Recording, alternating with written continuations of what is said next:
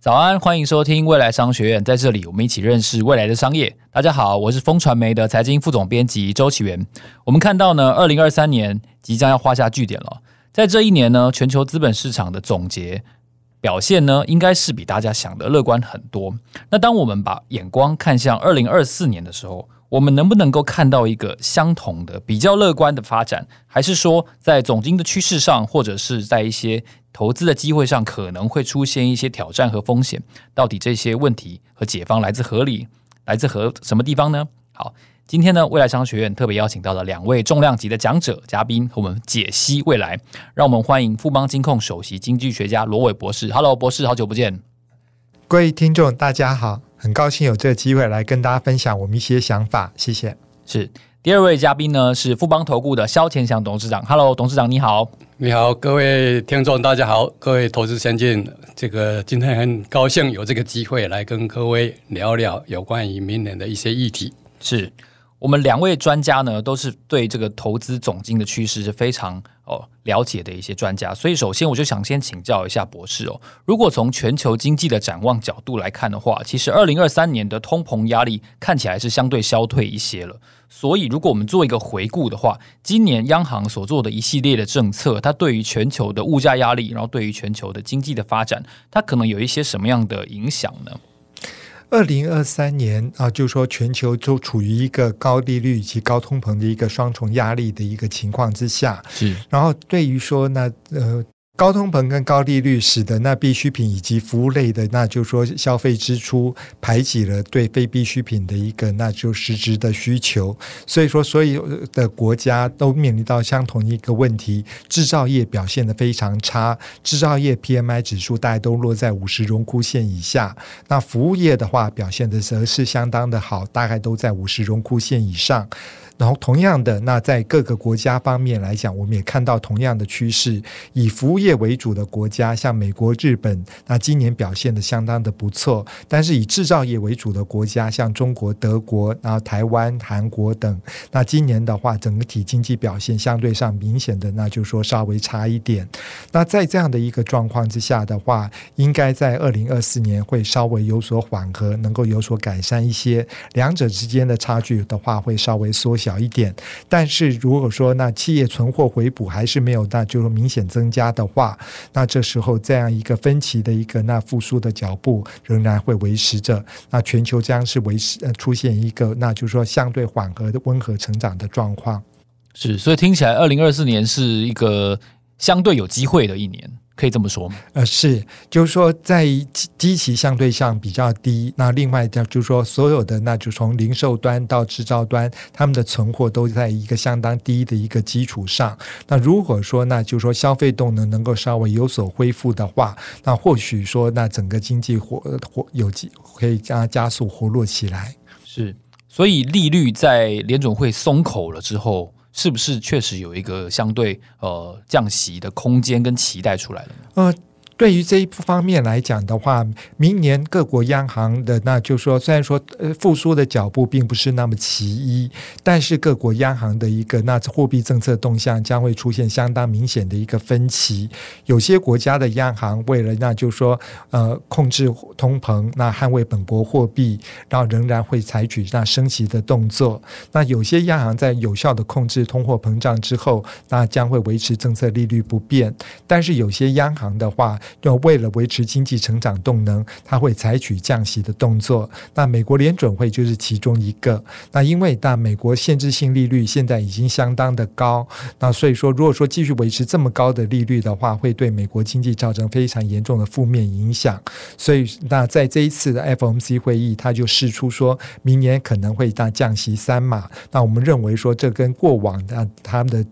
历史经验是一样的。例如说一九九五年、一九九八年、二零零七年以及二零一九年，Fed 都在美国经济在即将恶化之前，那采取预防性的降息的动作，那避免美国经济进一步的恶化。所以，我们会把 Fed 这样的一个，那就未来的一个动向，那归类为这样的一个，那防范于未然这样一个预防性的降息。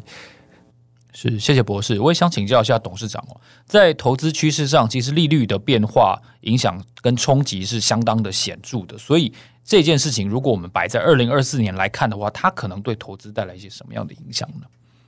呃，是的，我想这个高利率对于整个企业也好，或个人消费也好。呃，基本上都会压抑它的这个消费跟整个企业获利的一个状态。是，哦，那么整体来看，那么假设说，目前我们大概得到的一个呃，认为说，Fed 它目到目前这个利率应该是停止升息。那么当然，就如同刚才博士所谈到的，就是到了明年，尤其下半年之后，就会开始预防性的降这个利利率下来。整体来看，那么利率降下来的话，对于整个我们刚才所提到的，就是说，呃，包括企业经营的成本，包括个人消费，甚至于整个政府支出的压力都会减低。那么我们知道，以目前来看，这个利率啊，应该是呃十六年来。这个最高的利率，过去我们的印象当中，整个费德的利率大概呃平均这个高点在维持在百分之二点五左右。是，那现在的利率中心利率啊，那个来到五趴以上，超过很多，呃，超过很多。即使明年那么预期降息最多一趴的状态的这个情形，它的利率还是非常的高哦。所以我想要回归到这个未来大家整个经济成长的一个平顺的成长。那我想利率还是持续要降，但是降到利率下来的时候，我想对整个资本市场来讲，哦，包括这个呃资金的这个挹注也好，包括成本压力的减低也好，那么尤其对整个这个科技股来讲，那么我想应该会比较舒缓，那么它的表现应该会从这个地方里面看得出来。是，如果我们谈到。值得关注的风险的话，我相信这个地缘政治的冲突这件事情是许多人在过去这两年哦，就是慢慢的疫情告别了之后，其实大家都非常在意的哦，包括了这个俄乌战争等等的冲突，都是我们目前看到非常显著的一个风险。所以我想请教一下博士，呃，战争也好，地缘政治的冲突也好，产业之间的角力也好，这么多的面向，其实对投资市场是很敏感的哦，它怎么可会怎么样的对市场造成一些冲击呢？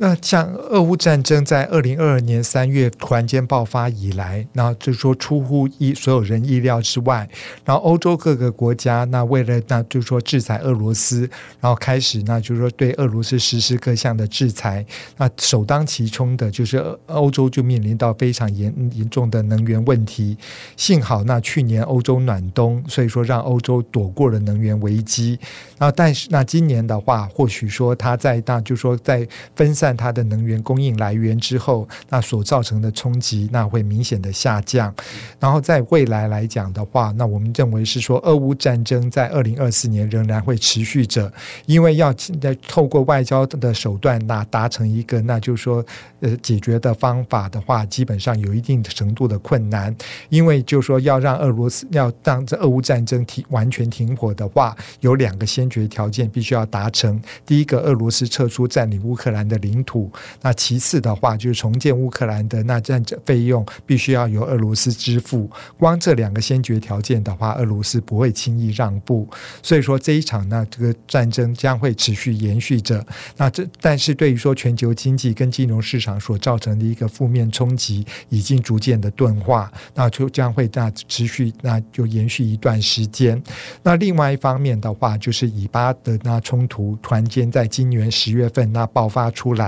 那第一时间，那当原油价格急速的上升，因为那中东地缘政治相当的敏感，那牵涉到全球的能源供应。那幸好，那在各国的那的的一个，那就说干干预之下，加上以色列政府的一个自治的一个，那就呃自我控制的一个情况下，那就说这一个冲突在没并没有再进一步的升高。但那所以说，也对于说能源价格在曾经一度那就上扬到每桶那就九十五美元。元之后，那现在是明显的滑落下来。但是近期的话，那这个紧张形势又开始上升，因为那就是说，伊朗所支持的那也门的那反叛军开始那攻击那红海周边的一些船只，那也使得许多航运公司开始那采取那规规避这一个航路的这一个规划，那又使得那整个是航运的那就是市场那物流体系造成一定程度的干扰。那后续的话，那我们认为是说说这一个那威胁仍然存在着，但是就说那市场上给他们一些时间，应该能够顺利调整过来。那后续的话，我们是比较要注意的事情，就是说会不会有其他的产油国家被卷进这一个那以巴的冲突之中？那特别是在伊朗，如果说伊朗那被卷进来，那采取那封锁荷姆斯海峡作为一个报复手段，这时候原油价格就会飙高。那这是油价可能就又再次回到每桶八百元以美元以上这样的一个价位。那这时候对于说全球的许多国家来讲，又将再次面临到通膨的危机。是，谢谢博士的分析哦。所以接下来我想请教一下董事长，已知的风险我们要试着去平抑它。哦，那未知的风险我们试着可能要设想，然后去预防。在这两个方面，如果我们看到了。哦，风险已经出现的地方，还有风险可能被低估的面向的时候，面对二零二四年，现在我们已经呃告别了疫情，然后回到一个比较正常，像疫情一样以前这样子生活的状态。那我们到底应该要如何去管理在后疫情时代所知的这些种种的风险呢？呃，对风险的预测的确是不容易哈。那么这个呃，经济学人曾经就对。二零二四年提出十大风险，那么其中地缘的政治风险有三个，那么政治类的部分也有三个，经济类也有三个。是，那一个就是气候变迁，另外一个就是呃有关于气候的问题。哈，经济学人曾经提出这十大风险。那么理论上，我们认为说，在这个整个投资方面，那么面对风险也好，或是不管是已知或是未知。那么当然，它的这个冲击程度是不一样的。那么不过整体来看，哈，那么就是说，我们在这一个投资方向或是投资的一个不变的道理里面，就是说，我们要审视我们投资的这个流动性，因为不管这个市场发生很大的变化时候，那么流动性还是居于最高的指导原则，也就是说，我们在整个流动性的考量上，那么明年还是一个非常重要的地方。譬如说，OK，我们要分散这个整个风险，我们可能明年的一个所有变数考量之后，我们还是觉得说，在股在债，基本上它都有这个布局的时机，是跟有它的机会点，是，所以基本上我们要做一个平衡的布局。好，也就是说，整体来看，那么也许这个整个股票，我们以目前的这个已知风险之下，那么股票可能先注重这个成长型的这些股票，那么价值型的股票可能会是呃比较后半段，好，包括有一些呃货币政策、利率政策有所改变的时候，也许那个时候整个价值型的这个投资，它的这个效益就会显现出来，所以优先先。布局在成长线的部分，那债的部分，因为整个目前我们刚才提到，就是说目前的这个利率水准还是非常的高，对整个企业的获利，虽然我们预估，不管台湾也好，或是不管美国也好，那么这个主要的这个企业明年都有两位数的一个成长，哦，就 Y O Y 的角度都有两位数的成长，哦，但是基本上我们还是认为说，因为利率这么高，所以对某些企业来讲，它基本上还是有经营上的风险。哦，所以我们在债的这个布局里面呢，我们就呃比较这个考量这样的一个状态，我们就会先把这个高风险的这个呃类似于这个投资债的这个部分呢，那么先摒除，我们集中在这个公债或是有平等的高平等的这些公司在里面。哦，所以整体的布局，我们在面对不管已知或未知的风险，那么我们在整个考量流动性的部分，我们会先做这样的一个情形来做区别啊。那另外就是整个的这个呃，在明年来看，虽然经济学人提出这个十大的这个风险，那么我们认为除了地缘政治的风险可能有些持续要观察以外，那么地缘政治风险因为它的冲击实在太大，那么这个中长期来讲，对整个物价也好，或是对于这个全世界的这个 GDP 也好，那么其实都是有伤害的。好，所以我们要持续的去了解地缘政治，或是持续观察。那么除了地缘政治以外，那么我们认为说，这个呃最近比较明显出来就有关经济的风险里面的工会罢工抗争这个部分啊，那么可能也会持续的要去观察，因为这个部分里面，我们在今年里面我们已经看到美国汽车工会曾经罢工，对，大规模大规模的罢工。那么同时，这个比如说电动车。这个特斯拉，他也曾经在瑞典遇到很多的工会来抗争。那这些呃多多少少，它都会去导致到整个供应链是不是会因此而做中断的一个一个情形。好，所以这个是在经济方面里面，我们要特别的去了解、去追踪，而且可能比较抑制的这个风险会随时产生。那么，另外在气候变迁这个部分呢、啊，我想，呃，COP 二十八刚开完会哈，那么当然这个整个气候变迁，大家都希望能够不要这个让这个气温上升一点五度 C 哈。那现在当然大家认为说，不要这个上升两度 C 已经很不错，但是这个风险会影响到，就是说除了我们现在看到的很多的这一个呃极端气候以外啊，那么可能假设万一气候这个这个造成二氧化碳太多，造成气候上升到我们原来的警戒区的时候，事实上会发生很多很多的风险出来。好，包括这个也许到时候运河没有水，或或是水位不够高，造成整个全球货物运输的一些障碍。好，除了现在我们看到红海因为战争的关系有一些障碍外，搞不好以后气候变迁是不是也会造成有一些问题？好，所以这个风险也是我们。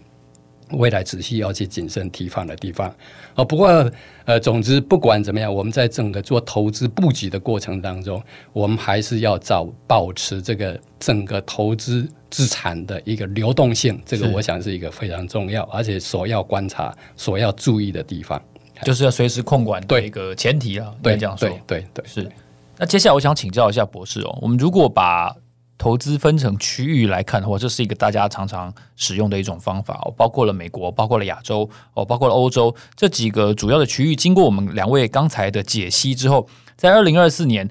三者的表现会不会有一些差异？那在美元大升息的这个情况底下，受影响很深的新兴市场，在二零二四年又会面临一些什么样的转变呢？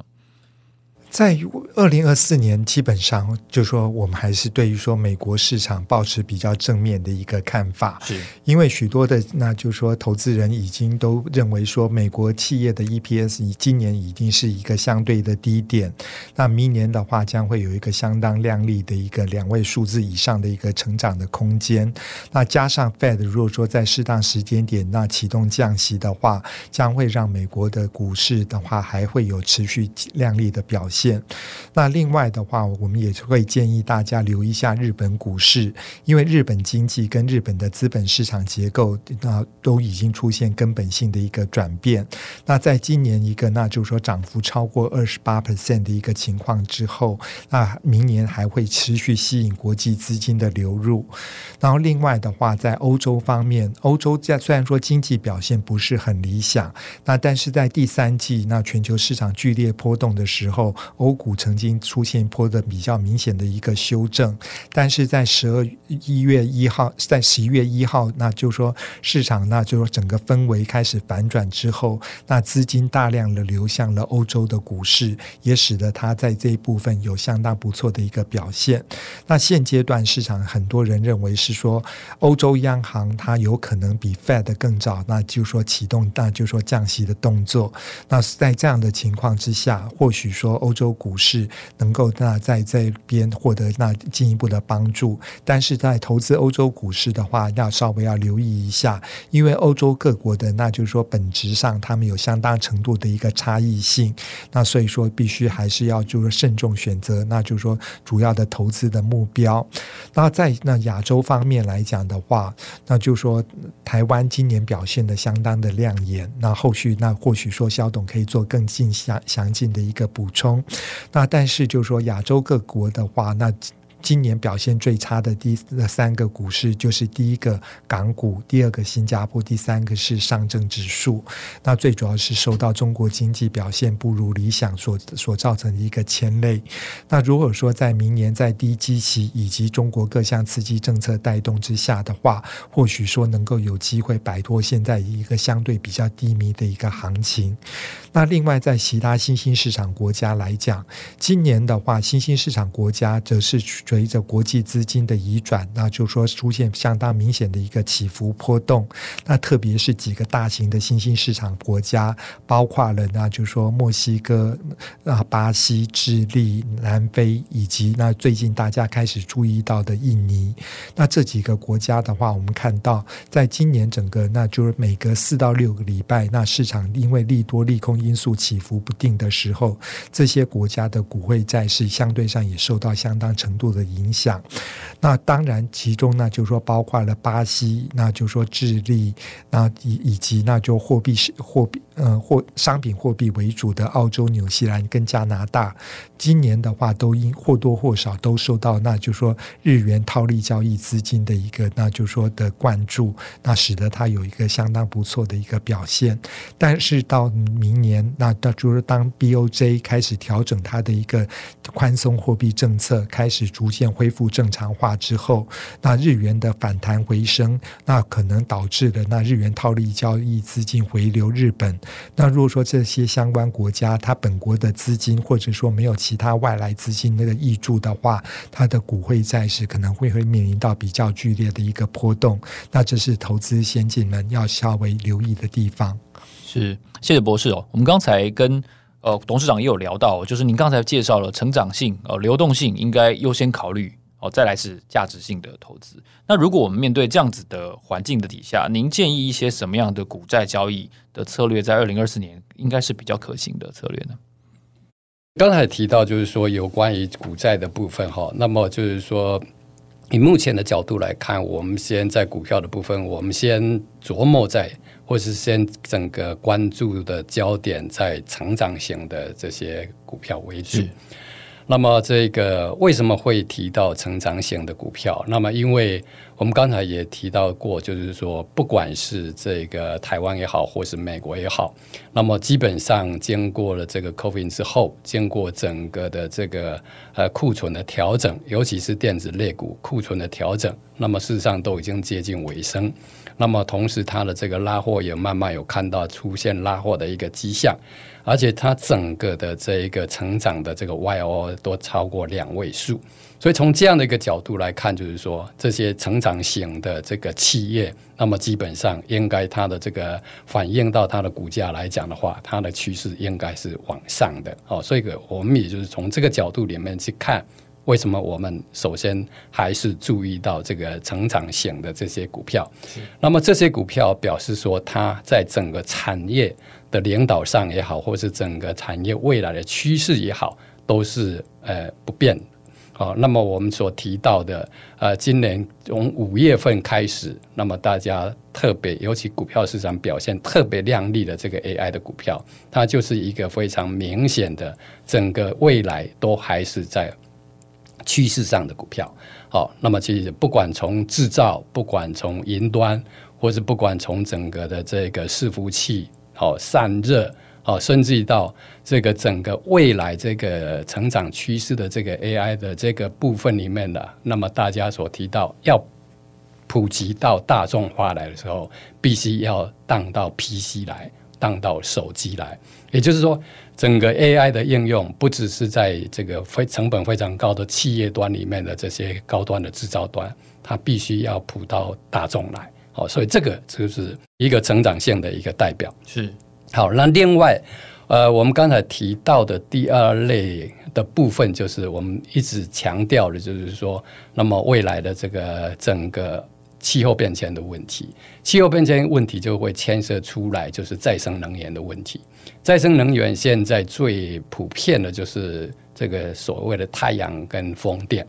那这个所引申出来的一些重电的这些呃产业也好，个个别公司也好。那么基本上都是这个未来持续，它可能还是在整个趋势上的股票。那么发展出来的一个要去除燃油这个部分呢、啊，那么由电来取代的部分，那么这个最明显，而且整个全世界一直在发展的就是电动车。好，所以电动车里面不只是电池的问题，那么这个整个充电桩的问题，同时它又蔓延出来，就是包括未来电动车的自动驾驶的问题。好，所以这些里面就是说，它整个电子零组件也好，或是整个记忆体也好，慢慢的这个应用的这个层面越来越高，或是这应用层面越来越广。那个这个也都是未来我们不只是二零二四年所要观察到的一些成长型的这些产业的趋势跟代表的个股以外，那么这个都是呃我们从股票的角度来看，明年应该特别的啊、哦，那么去关注的一个焦点是在这个地方。是。那么刚才也提到说说整个债券的投资，明年也是一个机会。债券的部位，对对，债券的这个部位，明年也是一个机会。因为整体来看，我们认为不管明年呃，也许它这个呃下半年之后就开始降息，但是呃，我一直认为说这个息啊、哦，这个利率还是非常的高，那么高过过去这个几十年来的一个平均值。那么这么高的利率，基本上我们认为它为了维持整体的这个呃所谓经济稳定的成长。在物价可控的一个状态之下，它不应该这么高的利率。所以以整个这这一个呃债券的这个价格来看，现在应该还是属于相对的低档。好，所以整个来看，那么当然时间的布局，我们也许会说，在明年这个上半年的时候，也许在不管是投资在公债或是高平等的这个公司债里面，那么也许先布局比较。中短期的部分是慢慢的，也许我们有一些呃个比较长期的部分，也许慢慢的明后哦明年下半年或后年以后，慢慢可以往这个方向来布局。假设在物价控制得以，在整个这个利率的应该趋势上慢慢往下的过程里面，这个也是一个我们在整个策略方面的一个考量。是，那接下来我想请教一下博士哦，其实就像刚才董事长提到的，AI 的股票。在近期有一些大放异彩的表现，不过那是因为 ChatGPT 在去年的这个时候引起了非常大的风潮，然后一瞬间就让所有人觉得 AI 的生产力好像可以取代很多白领阶级的工作的表现。那当然，创新科技已经不是只有 ChatGPT，它在方方面面都缴出了这样子的令人亮眼的这样子的成果。这些创新科技接下来可能会如何的带动我们的投资面的前景呢？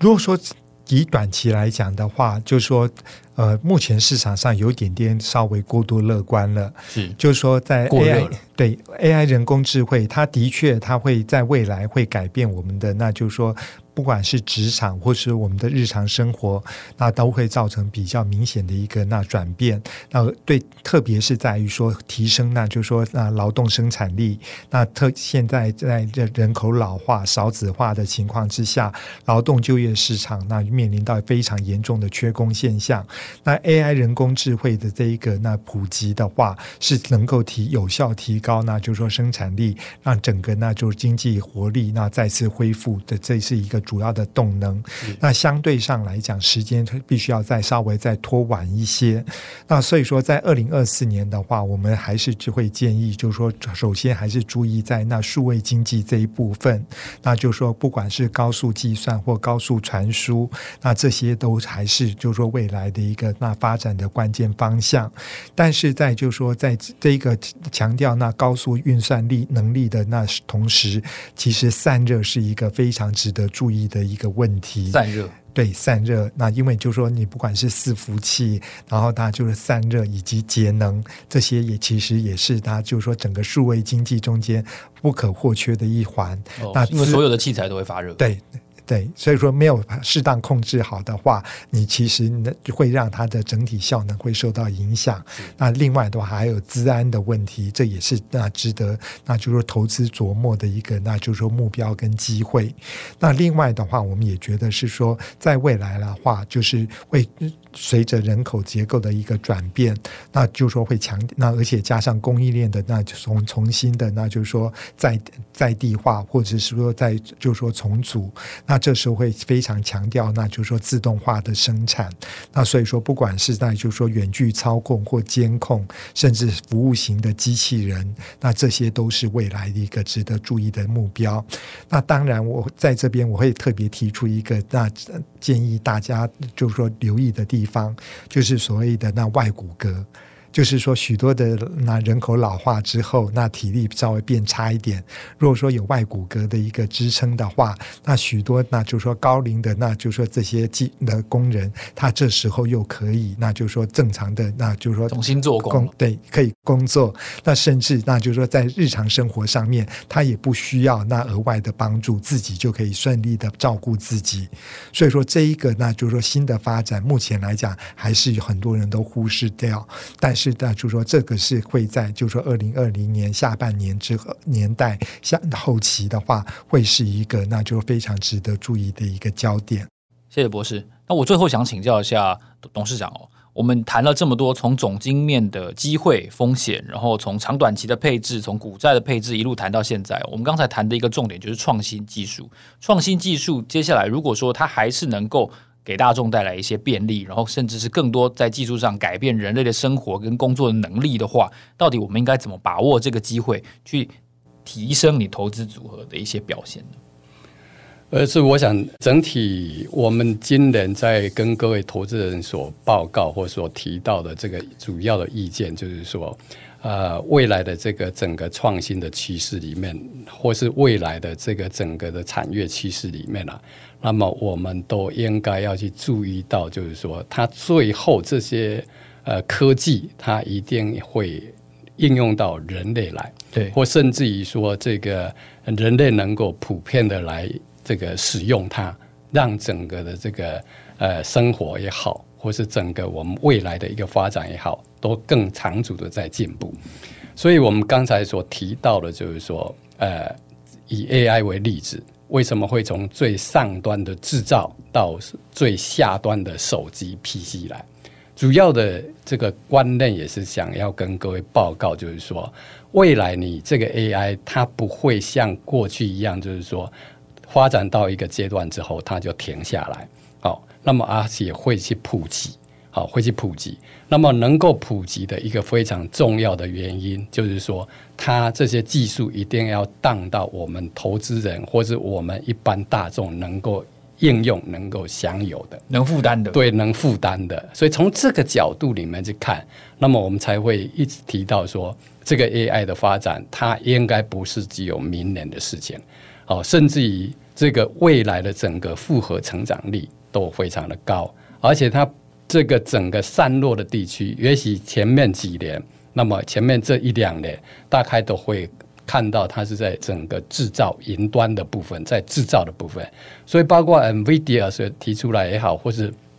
包括 Microsoft 所提出来也好，啊，或是包括 MD 所提出来也好，都是一个非常高的运算能力。那它整个的费用或整个成本是非常高的。一般大众是没有办法去享用，大部分都是大企业在做这个整个 AI 的这个发展过程，它所需要的。所以这个部分初期 OK，那么基本上它的代表性的这些个股，好，就是我们注目的焦点。那第二个，我们也很快的提出来，它要普及大众，必须要有很多的，譬如说很多的云端制造商，它已经开始发展整个比较低的成本的这个 ASIC，好，这样的一个概念。那从这样的一个概念里面呢、慢慢它要普及到 AI PC，整个普及到 AI 的手机。是，所以以目前来看，我们认为到目前为止，到明年整个的这个 AI PC 或 AI 手机，它的渗透率才百分之十九。